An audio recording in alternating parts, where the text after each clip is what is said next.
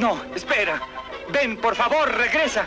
No sé ni siquiera tu nombre ni cómo encontrarte. Espera, por favor, espera. Adiós. Ah, escuche, jovencita. Oh. Espera, por favor.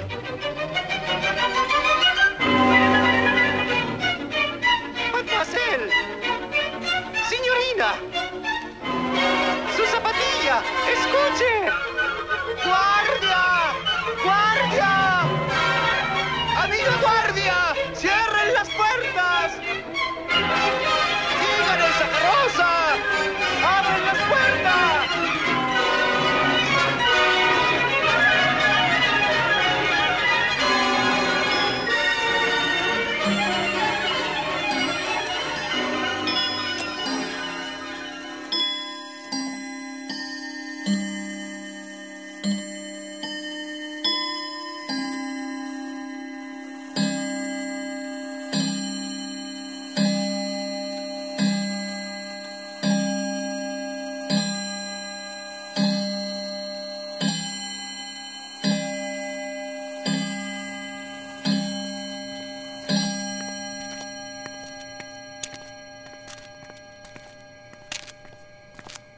Guapa, tía buena.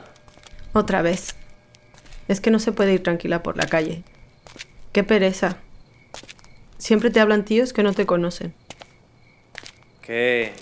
¿Qué te apetece? Mejor me callo, que si no es peor y me acabaré metiendo en un lío. Hoy estoy súper cansada y no me apetece enfrentarme. Prefiero no decirle nada y pasar de largo, como si no existiera. ¿No me haces caso? Seguro que no lo ligas nunca. Mira que te lo pierdes, ¿eh? Seguro que eres una malfollada. ¡Malfollada!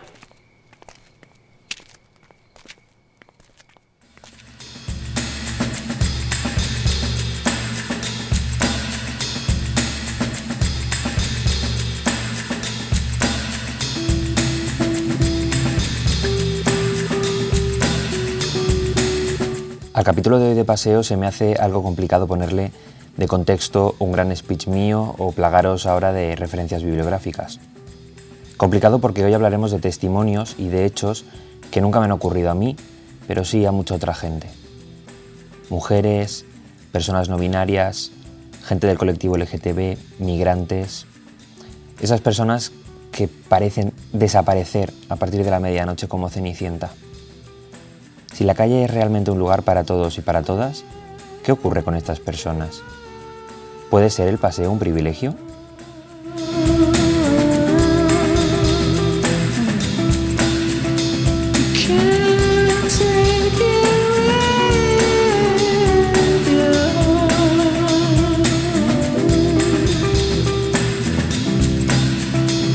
El audio que habéis escuchado forma parte del proyecto FemPublic del colectivo Punsis, un grupo de arquitectas, sociólogas y urbanistas que proponen una enmienda a la totalidad de la cuestión urbana para darle una perspectiva feminista que democratice la ciudad contemporánea. Hablamos con Blanca Valdivia, que forma parte del colectivo.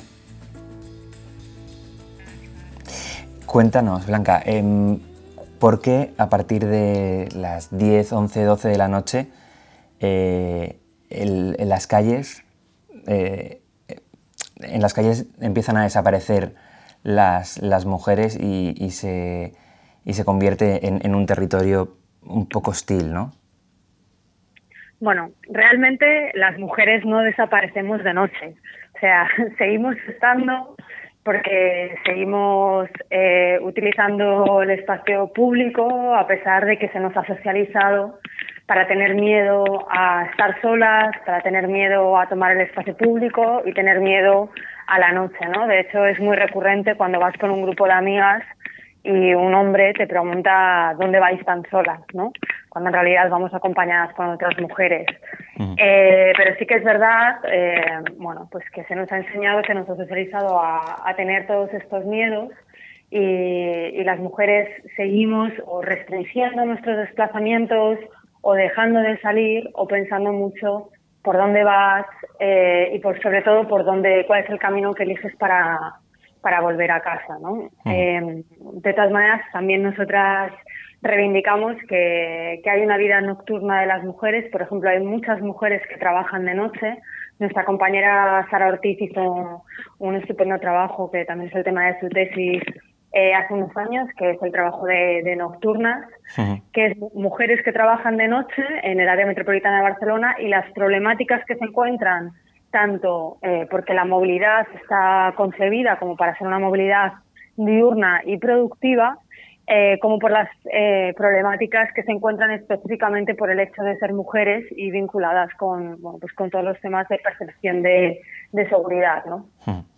Eh, em, siempre se ha entendido, se ha concebido la calle o el espacio público como el, lugar em, más democrático, más democratizador de toda la, sociedad, aunque a lo mejor eso lo hemos entendido desde una posición privilegiada y tenemos que entender que si la calle tiene ese potencial democratizador, ahora mismo mm, no es así. Claro, o sea, realmente los espacios eh, se han concebido, ¿no? sobre todo a partir de la revolución industrial, a partir de esta dicotomía del espacio público en contraposición al espacio privado, al espacio doméstico, y ese espacio público era el que estaba vinculado con las actividades productivas, económicas, políticas, que eran las asignadas tradicionalmente eh, a los hombres y a lo masculino, ¿no? mientras que las mujeres eh, bueno, pues estaban vinculadas con todas las tareas de cuidados, lo reproductivo y el espacio doméstico. ¿no? En ese sentido, es verdad que aunque el espacio público tiene una vocación de ser el espacio de todos y todas, realmente se ha concebido a partir de, de este esquema dualista de géneros y de, y de actividades hmm. y por lo tanto en esta configuración del espacio urbano no se han tenido en cuenta la diversidad de necesidades de la población ni la diversidad de actividades que hacemos en nuestro día a día. ¿no? Por ejemplo, las actividades de cuidados están totalmente infrarrepresentadas, hmm. lo comunitario, lo político, bueno, no tienen un soporte físico para poder desarrollarse en el espacio público, aunque realmente al final las, las hacemos, obviamente. Ante, ante esto, eh, ¿cuál es la propuesta del, urbanismo feminista? Porque eh, eh, hablaba de, esa sensación de seguridad de la calle, pero vuestra propuesta incluye espacio público, equipamientos, movilidad, vivienda, quiero decir, es, es una Em, es una reforma integral de cómo entendemos el espacio, ¿no? Exacto, o sea, es que al final los espacios están interrelacionados entre sí, ¿no? Entonces, un espacio público vivo es un espacio al que se puede llegar por redes de movilidad, transporte público, que está vinculado con las viviendas, en el que existen espacios intermedios entre la vivienda y el espacio público para poder eh, gestionar eh, esta escala más de lo comunitario y de la proximidad.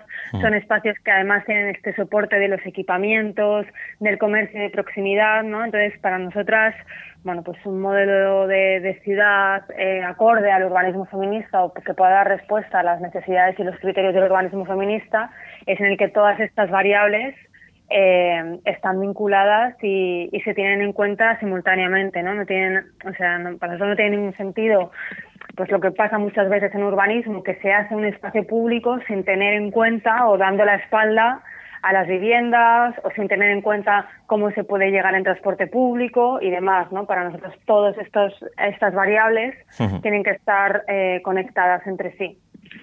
Em, en, relación a eso, em, una cosa que, me he dado cuenta es que eh, ahora que varios ayuntamientos, pues eh, ha, habido un cambio progresista en, grandes ciudades eh, de España, em, realmente cuando se ha hecho esos cambios, muchas veces se ha pensado más en elementos urbanos que en las propias personas. Por ejemplo, abrir la ciudad a la bici pero eh, no se hace pensando realmente, no hay un análisis de fondo de lo estamos abriendo a la bici, pero ¿a quién? ¿Cuáles son los cuerpos? ¿no? En ese sentido, vosotros proponéis que el urbanismo eh, se tiene que basar en, los cuerpos, no en los elementos de la ciudad.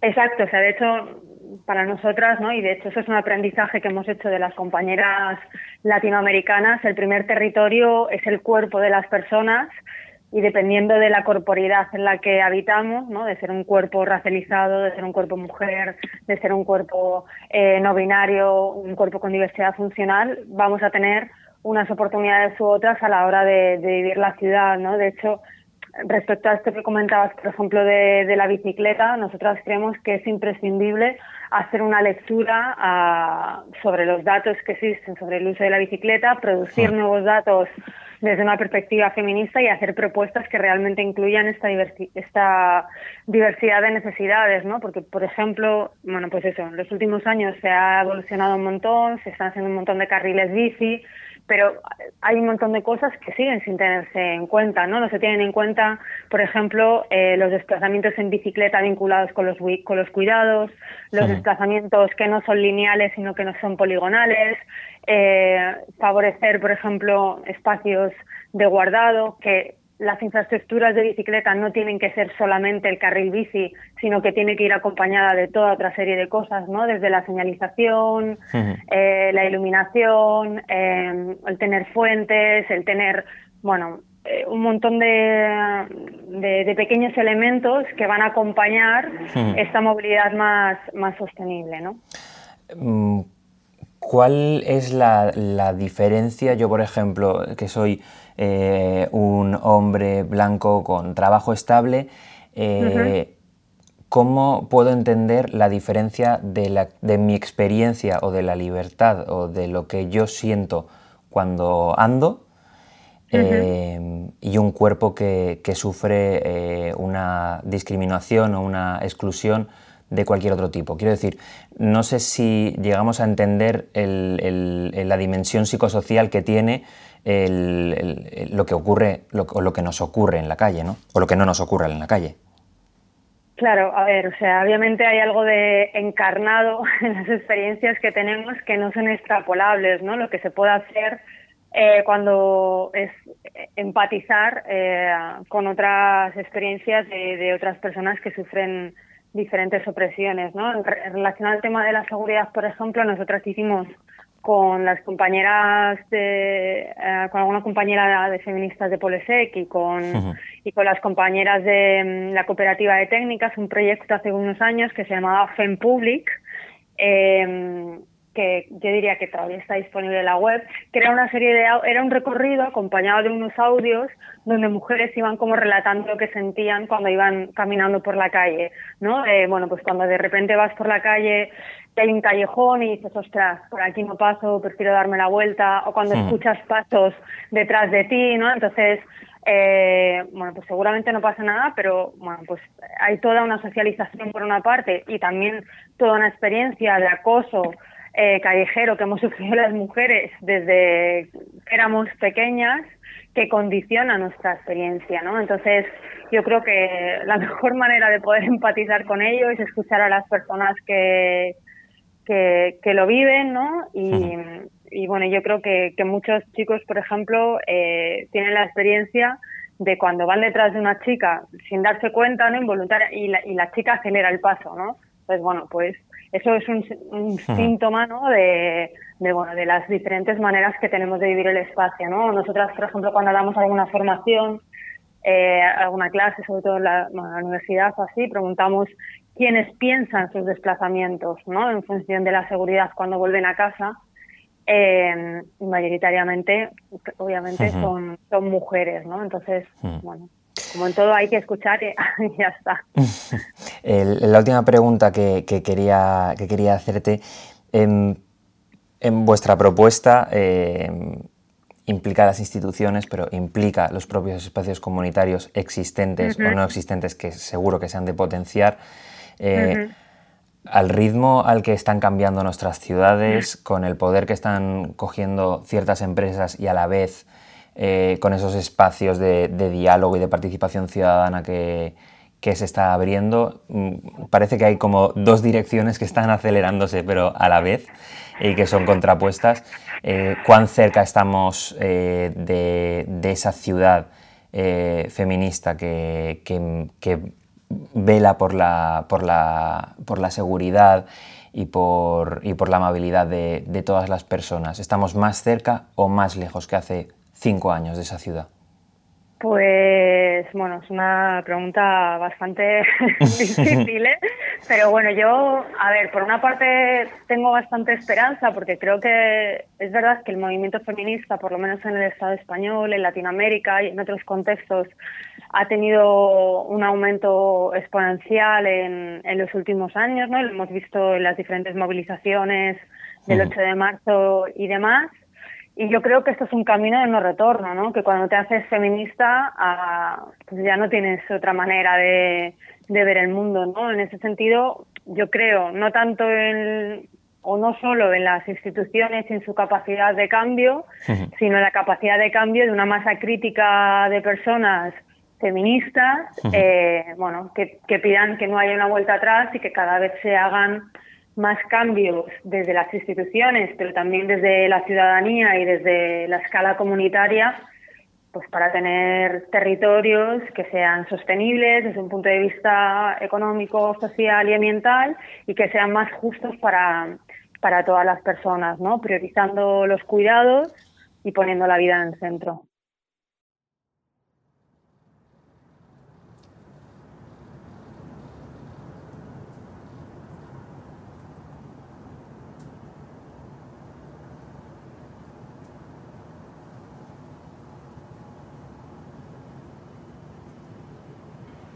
Machete al machote. No vol dir no. Machistas cabrones a los tiburones. Ninguna agresión sin respuesta.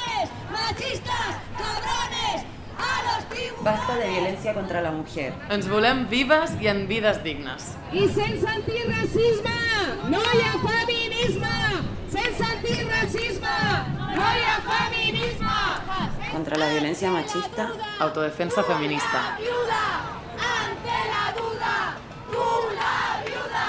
Ahí está la resistencia trans. Aquí está la resistencia trans. Cuídalo, cuídalo, os avisamos.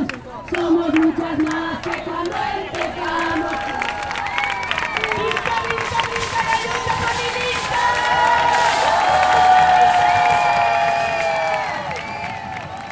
Yolanda Manso forma parte del colectivo Flaneadoras que lleva desde 2016 eh, paseando, andando para cuestionarse la ciudad desde una perspectiva de género. ¿Qué tal, Yolanda? ¿Cómo estás? Hola Álvaro, ¿qué tal? Gracias por, por invitarnos. Lo primero que te quería preguntar es em, cómo y, y qué oculta eh, una cosa que entendemos tan democrática como la calle. ¿Cómo la calle puede olvidar a, a, la, a, a ciertas personas? Pues eh, bueno, partimos primero de una base, ¿no? Que podríamos decir que, que, la calle es un lugar hostil, ¿no? ¿Y por qué es un lugar hostil? Porque mm, básicamente el espacio no es neutro. Está construido siempre pensando en una parte de la población y ha dejado a, a otra gran parte de la población o de los paseantes, eh, de las personas que caminan, eh, de lado. En este sentido, pues las ciudades podemos decir que serían como un espacio de, conflicto, que necesitan de múltiples miradas que puedan beneficiar y facilitar el desarrollo de, de la vida de una manera diversa, de una manera eh, compleja, porque realmente los seres humanos pues somos complejos y somos somos muy muy diferentes, ¿no? Eh, no existe una única manera de, de, vivir la ciudad y yo creo que por eso, planteándolo desde esa desde ese primer eh, punto, la ciudad no es violenta, ¿no? Podría ser violenta para, para, para, muchas, para muchas personas. Uh -huh. También podemos irnos a este conflicto que hay siempre entre lo que se interpreta que es dentro y lo que se interpreta que es fuera, ¿no? Que es ese eterno conflicto entre el espacio público y el espacio privado uh -huh. y que los han ocupado históricamente, ¿no? Creo que no hace falta que, que diga pues que históricamente el espacio público eh, era el espacio mayoritario de los hombres uh -huh. y el espacio privado estaba reservado hacia, hacia las mujeres, ¿no? Y, eso también nos, nos dice mucho de cómo, de cómo se ha, se ha construido eh, todo el entramado y todo, todo el entorno, el entorno urbano. Y nos encontramos también, pues quizá con otro planteamiento que es el de, el de las huellas que se encuentran en la ciudad, que ahí está un poco el trabajo que también nosotras realizamos desde, desde Flaneadoras, ¿no? Como, como planteabas así en un inicio en la, en la presentación, pues eh, somos un colectivo feminista y cultural que pues llevamos caminando desde el año 2016 y caminar es real, ¿no? Llevamos caminando como proyecto y caminando como personas que caminan, que les gusta pasear y, sí. y fijarse en detalles que muchas veces están precisamente ocultos, ¿no? Eh, como el espacio no es un, un espacio neutro y de hecho siempre ha estado contado desde un punto de vista, eh, lo que reivindicamos de alguna manera es que, uno, la historia y el espacio no es hegemónico, sino que tiene múltiples miradas ¿no? y múltiples realidades que conviven dentro de ella. También pues, nos encontramos con lo que habla la, la psicogeografía, ¿no? Esa, ese entender la ciudad como, como ese espacio, ese lugar que tiene múltiples planos y entender que cuando uno pasea y sobre todo cuando... mm, eh, pues cuando uno pasea tenemos que ser conscientes de lo que la ciudad nos transmite ¿no? y, y cómo lo que la ciudad nos transmite y nos comunica es diferente para cada uno de nosotros. Es lo que te iba a decir. em, eh, yo que soy hombre y además soy blanco, ¿no? El- el- el- la experiencia de, eh, de pasear y de, y de encontrarme en la ciudad eh, puede ser muy, muy diferente y de hecho es muy diferente a, a- a otras personas que forman o parte de una minoría o ni siquiera, ¿no? Que forman parte de una minoría pero directamente están olvidadas. ¿Hasta qué punto o cuán profundo es ese cambio de experiencia dependiendo de, de quién eres o de, o de cómo te identificas? Pues muy diferente. Mira, por ponerte un ejemplo, entre las actividades que hacemos nosotras de los proyectos, eh, hacemos paseos urbanos, ¿no? Eh, que claro, son con una mirada, con esa perspectiva de género, eh, y lo que hacemos es intentar recuperar esa historia de las mujeres que están en el espacio que habitualmente no, pues no están ni siquiera representadas de ninguna manera, ¿no? Y cuando vuelves a pasear por ese espacio, te encuentras con una ciudad, eh, con una ciudad eh, diferente. Y, y eso sucede, ¿no? O sea, cuando uno pasea y se fija en los detalles, encuentra una realidad totalmente diferente, ¿no? O sea, esa diferenciación entre lo que es un desplazamiento cotidiano habitual en el que tú vas casi sin mirar, ¿no? Tú ya sabes que vas de un punto A a un punto B, y luego lo que sería como la exploración, ¿no? El, el dejarse un poquito llevar, pasear, que creo que durante el confinamiento lo hemos vivido, ¿no? En ese momento en el que solo podíamos pasear un kilómetro a la redonda, creo que todos hemos sido muchísimo más conscientes de cómo es el espacio que nos rodea habitualmente, ¿no? Y, y una de las cosas que vemos, volviendo a esto que te decía de los, de los paseos que, que realizamos, es que, que, bueno, pues cuando uno pasea se encuentran las cosas, pero cuando uno pase- comparte sus paseos, los eh, está caminando, está conversando, está eh, intentando eh, explicar, porque es verdad que esa latencia emocional que tiene, que tiene el urbano, que tiene la ciudad, es muy difícil de explicar, pero cuando tú lo estás compartiendo con alguien, tú ves una cosa y la persona que está a tu lado, aunque puede ser muy afín a ti, ve algo totalmente diferente. ¿no? Ya solo con esa base nos encontramos con una ciudad que tiene múltiples relatos y múltiples historias.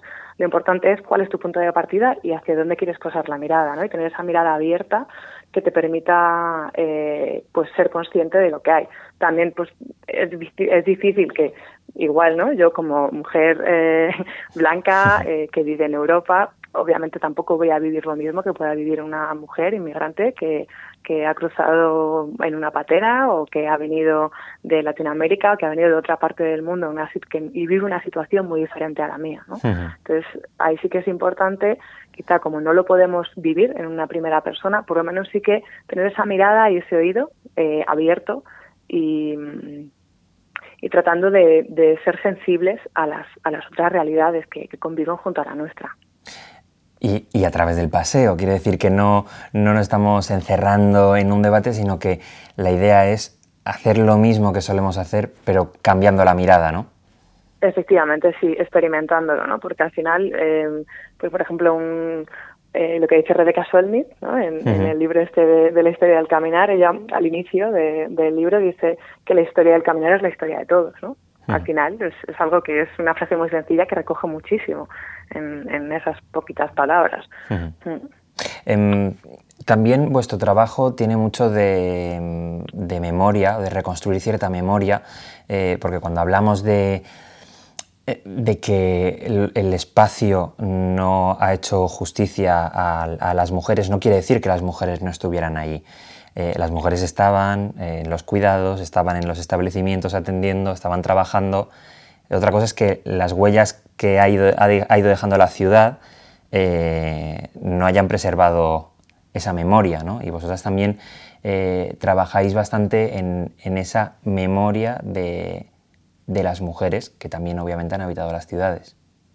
Sí, claro, efectivamente. O sea, ahí nuestro punto de partida, o sea, lo que nos eh, unió fue nuestro interés en investigar la conexión que existe entre mujer y espacio público. ¿no? Ese sería como nuestra, nuestro punto inicial. Y luego también pues destacar que el, el, su papel, el papel de la mujer, pues como participante activa, ¿no? que siempre ha estado ahí, de la construcción de la memoria y de la historia colectiva de los lugares o, los territorios, por lo que dices, porque no se ha, no ha permanecido a lo largo, a lo largo del tiempo, sigue estando, ¿no? Hay, hay referencias, es, latente, sus huellas están, pero hay que rascar más y, hay que, hay que saber encontrarlas. Entonces es una de las cosas que, que más nos, que más nos, nos interesan, ¿no? Esa mm, esa flanés también de alguna manera, porque el nombre del colectivo, Flaneadoras, viene de la figura de la flanés. Eh, flanus, palabra francesa que en realidad es como la, es el femenino de flaner. eh, el flanés lo que probablemente lo conoce todo el mundo, ¿no? Ese, ese hombre eh, bohemio del siglo XIX, tenemos en la imagen en la cabeza quizá la imagen de Baudelaire, ¿no? de, este, este, intelectual que pasea por la ciudad y, bueno, la, reconstruye. ¿Y dónde está la mujer dentro de esa, de esa historia? La mujer estaba, claro que estaba, porque la mujer ha estado siempre en el espacio público, pero realmente se consideraba un objeto más, ¿no? como una especie de atrecho, algo que estaba ahí, un objeto de deseo, más que un sujeto era un objeto, o sea, sí, más que un sujeto era un objeto, efectivamente, y lo que, y lo que intentamos recuperar es pues esa figura, ¿no? Y, y el poder del, del caminar, el poder del pasear, eh, el pasear de una manera incómoda, eh, apropiándose de los espacios de, de una determinada manera, ¿no? Intentar reapropiarse de aquello que también es suyo y cuando hablamos de mujeres hablamos también de otros colectivos, ¿no? Que parece que es como solo la mujer, pero todo aquello que no entre dentro de la norma, incluso dentro de los hombres, pues eso, todo aquel hombre que no entre eh, que no entre dentro de la norma de la normatividad también se quedaría fuera también estaríamos hablando. ¿no? Nosotros ponemos el foco en la mujer, pero sí que es cierto que, mm, Entender la ciudad como feminista es eh, mucho más amplio ¿no? que simplemente... Claro, efectivamente, ahí está, que no es una cuestión de ahora la, ciudad es para las mujeres, no, para nada, ¿no? el espacio es de todos, ¿no? es, esa mirada que aporta el feminismo, esa mirada más, eh, más abierta, más intersectorial, que afectaría todo. La reapropiación de la ciudad tal vez más mediática o más clara de, de los últimos años han sido eh, las manifestaciones del 8M que desde hace tres años pues, bloquean toda la ciudad, ¿no? que es muy interesante. Mm. Em, y parece que este año ha sido la excusa el, coronavirus, pero que molesta esa propia reapropiación de la, de la ciudad. Em, yo me pregunto, eh, y me gustaría saber tu opinión, si, si en, este, en este tiempo en el que el, el feminismo está eh, tomando un papel mucho más protagonista y, está teniendo una, importante, em, una importante difusión ¿no? y que los jóvenes lo están entendiendo más, por una parte, pero por otra parte eh, se ve, se sigue recibiendo de una manera tan hostil que, la mujer se, reapropie de, ese espacio. ¿En qué punto estamos? ¿Podemos ser optimistas eh, o aún queda demasiado por hacer? Pues a nosotras nos gusta ser optimistas. Creemos que queda mucho por hacer, ¿no? Pero, eh, pero con ese optimismo de que las cosas están cambiando. Y sobre todo, eh, es molesto, está claro que molesta, que las mujeres estén reclamando ese, ese lugar, pero, pero sí que es muy bonito ver cuando trabajas también con mujeres, eh, cómo ellas poco a poco son más conscientes, bueno, somos más conscientes de que nuestra, de, nuestros relatos, de que nuestra historia, nuestras vivencias, nuestra manera de, experimentar la ciudad son válidas. el, darle esa importancia eh, es lo que mm, a nosotros nos hace tener ese, ese optimismo y, y, ser conscientes de que sí, de que, de que todo, todo está cambiando. ¿Hay alguna manera, algún consejo que podamos aplicar a, nuestros paseos, a nuestro andar del día a día en cualquier ciudad en la que estemos, yo en Valencia, vosotras en Madrid, eh, para cambiar esa, esa mirada? Pues el consejo para mí sería mantener la, mirada abierta, ¿no? O sea, como aprender a observar los detalles y, intentar experimentarlo eh, de una manera diferente a la habitual, ¿no? Lo podemos coger pues como un pequeño reto y decir, pues hoy cuando pase me voy a fijar en un color. Hoy cuando pase me voy a fijar en los nombres de las calles o de las plazas, ¿no? También por ver qué referencias hace, ¿no? Porque tenemos un montón de, información eh, que nos rodea a, nuestro alrededor y, a la que no le prestamos atención. Entonces, en cuanto empecemos a, posar eh, los ojos en determinados aspectos, ahí vamos a encontrar esa, esa reconversión. Por ejemplo, durante el confinamiento, uno de los, mm, así como retos que planteamos en un, en un directo que hicimos con una compañera aquí de Madrid, que tiene un proyecto también muy interesante que se llama Espaciando, eh, fue, pues eso, planteamos el reto de cuando salieran a, pasear, eh, que se fijaran e intentaran localizar, por ejemplo, el nombre de, tres mujeres en calles, plazas, estatuas, esculturas, para que, bueno, pues de pronto fueran conscientes de, de qué nombres, qué nomenclatura, a qué se homenajea en la ciudad y si les costaba o no les costaba encontrar esas tres referencias, ¿no? Cuánto tiempo iban a, tardar en localizarlas. Yo creo que ese sería como el, como el punto de, de partida, el, de partida, el, pasear y, y, detenerse, ¿no? sería como el pasear, el dejarse perder, detenerse y observar.